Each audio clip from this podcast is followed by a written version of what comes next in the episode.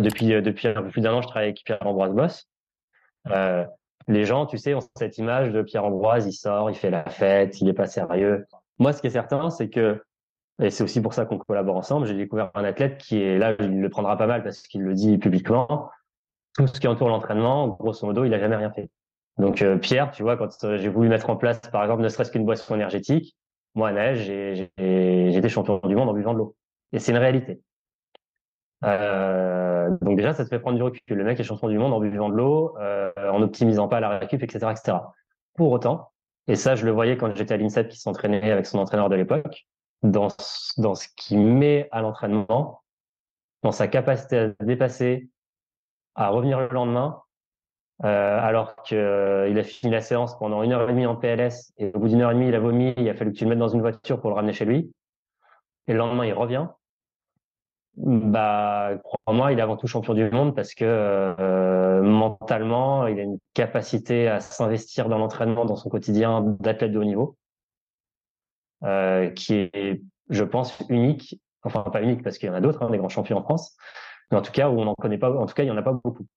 Euh, D'ailleurs, je pense que la plupart qui sont comme lui sont champions olympiques, champions du monde, etc. Euh, après, ce que tu mets en place autour, peut-être aurait pu lui permettre d'avoir une carrière enfin sa carrière n'est pas finie d'ailleurs, mais en tout cas de moins se blesser, c'est plutôt comme ça que je voulais le dire, de moins se blesser, de moins euh, euh, peut-être avoir des trous dans sa saison qui font que bah, y a eu des moments où en grand championnat il peut arriver un petit peu euh, bah, pas au top parce qu'il ressortait de blessures, etc. Et ça, il en a conscience et il le prendra pas mal non plus. mais en tout cas, à la base de son titre de champion du monde, c'est je me suis entraîné dur au quotidien et surtout dans la tête. Euh, je comparé de mental tout à l'heure. bah, l'entraînement, c'est pas que du physique.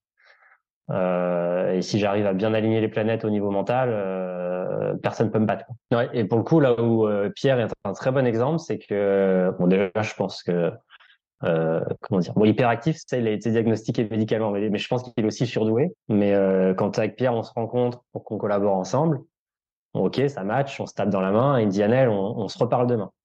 On se fait une visio comme aujourd'hui, toi et moi, et, et il me dit bah je t'envoie un mail, je t'envoie tout ce que j'ai fait depuis 10 ans à l'entraînement. Euh, donc moi je me dis waouh, euh, je vais le revendre pour des milliards ça. Et, euh, en fait, tu vois, moi j'avais, mais je l'avais sans l'avoir parce que je suis quelqu'un qui ne juge pas sans savoir. En tout cas, j'entendais quand même beaucoup. Attention, Pierre, c'est un feignant, enfin pas un feignant, c'est un, c'est un dilettante, il est pas très pro, etc., etc. Donc on lui a jamais rien demandé. Hein. donc depuis qu'il a 17 ans, il note tout ce qu'il fait. Et donc en gros c'est un, un fichier Excel, hein, un tableur. Il note tout ce qu'il fait, donc au dixième près, hein, il y a tous les pronos. Euh, et, euh, et, il met des jeux de couleurs. Les jeux de couleurs correspondent à euh, maladie, fatigue, blessure. Il fait jouer le jeu de couleurs en fonction de l'intensité de ce qu'il ressent. Donc certes, c'est pas scientifique, mais en tout cas en termes de data, c'est énorme.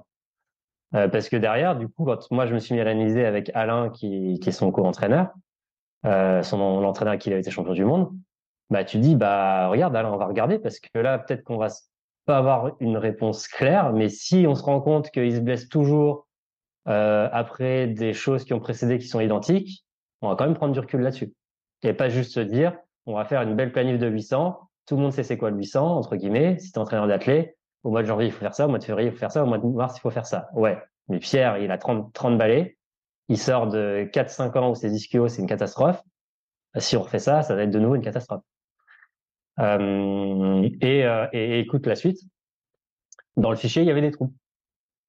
Donc moi je lui dis euh, du coup pourquoi il y a des trous là Pierre? J'imagine ça allait pas t'étais blessé machin donc à chaque fois c'est des périodes de sa vie où ça va pas hein. donc ça peut être blessure ça peut être séparation amoureuse enfin des choses qui font que dans sa vie c'est pas c'est pas cool euh, et alors là Dieu m'est apparu euh, et, et il me dit bah écoute Anel pas de souci je peux te redire chaque jour ce que j'ai fait